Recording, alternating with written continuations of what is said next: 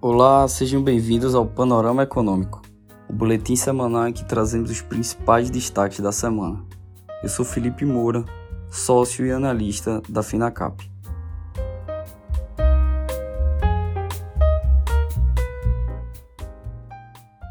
O Ibovespa fechou a semana com leve queda, em meio a um cenário de decisões monetárias dos bancos centrais brasileiro e americano, e o início da temporada de balanços referentes ao primeiro trimestre de 2023 das empresas listadas brasileiras. O Copom, na primeira reunião após a apresentação do arcabouço fiscal, manteve a taxa básica de juros em 13,75% ao ano pela sexta vez consecutiva. A decisão, que veio em linha com as expectativas do mercado, ocorre em meio à pressão do governo federal para antecipar o início da redução da Selic. Integrantes do Copom adotaram um tom mais ameno, mas sem sinalização de corte na taxa. Em comunicado, o comitê afirmou que, apesar de ser um cenário menos provável, não hesitará em retomar o ciclo de alta dos juros caso o processo de desinflação não transcorra como esperado. O comunicado reiterou não haver relação mecânica entre a aprovação do arcabouço fiscal pelo Congresso e a queda da Selic, mas destacou que ações recentes adotadas pelo governo reduziram reduziram parte da incerteza em relação às contas públicas. Por outro lado, ainda figuram entre os riscos para a alta da inflação a incerteza sobre o desempenho final do arcabouço a ser aprovado pelo Congresso e, de forma mais relevante para a condução da política monetária, seus impactos sobre as expectativas para as trajetórias da dívida pública e da inflação e sobre os ativos de risco. Nos Estados Unidos, o Federal Reserve elevou a taxa básica de juros em 0,25 ponto percentual para uma faixa de 5% a 5,25%, o maior nível em 16 anos. A autoridade monetária também sinalizou que poderá haver uma pausa nos aumentos. A decisão de quarta-feira marcou a décima elevação consecutiva da taxa nos últimos 12 meses, a partir da mínima de 0,25%. Nos balanços divulgados na semana, os juros altos, a escassez de crédito, a forte forte competição entre as empresas e a inadimplência das famílias tem mostrado os efeitos nos balanços das companhias listadas, principalmente das principais redes varejistas. Os números divulgados sinalizam o efeito dos juros altos na atividade econômica e ligam mais um alerta para o início do ciclo de corte de juros.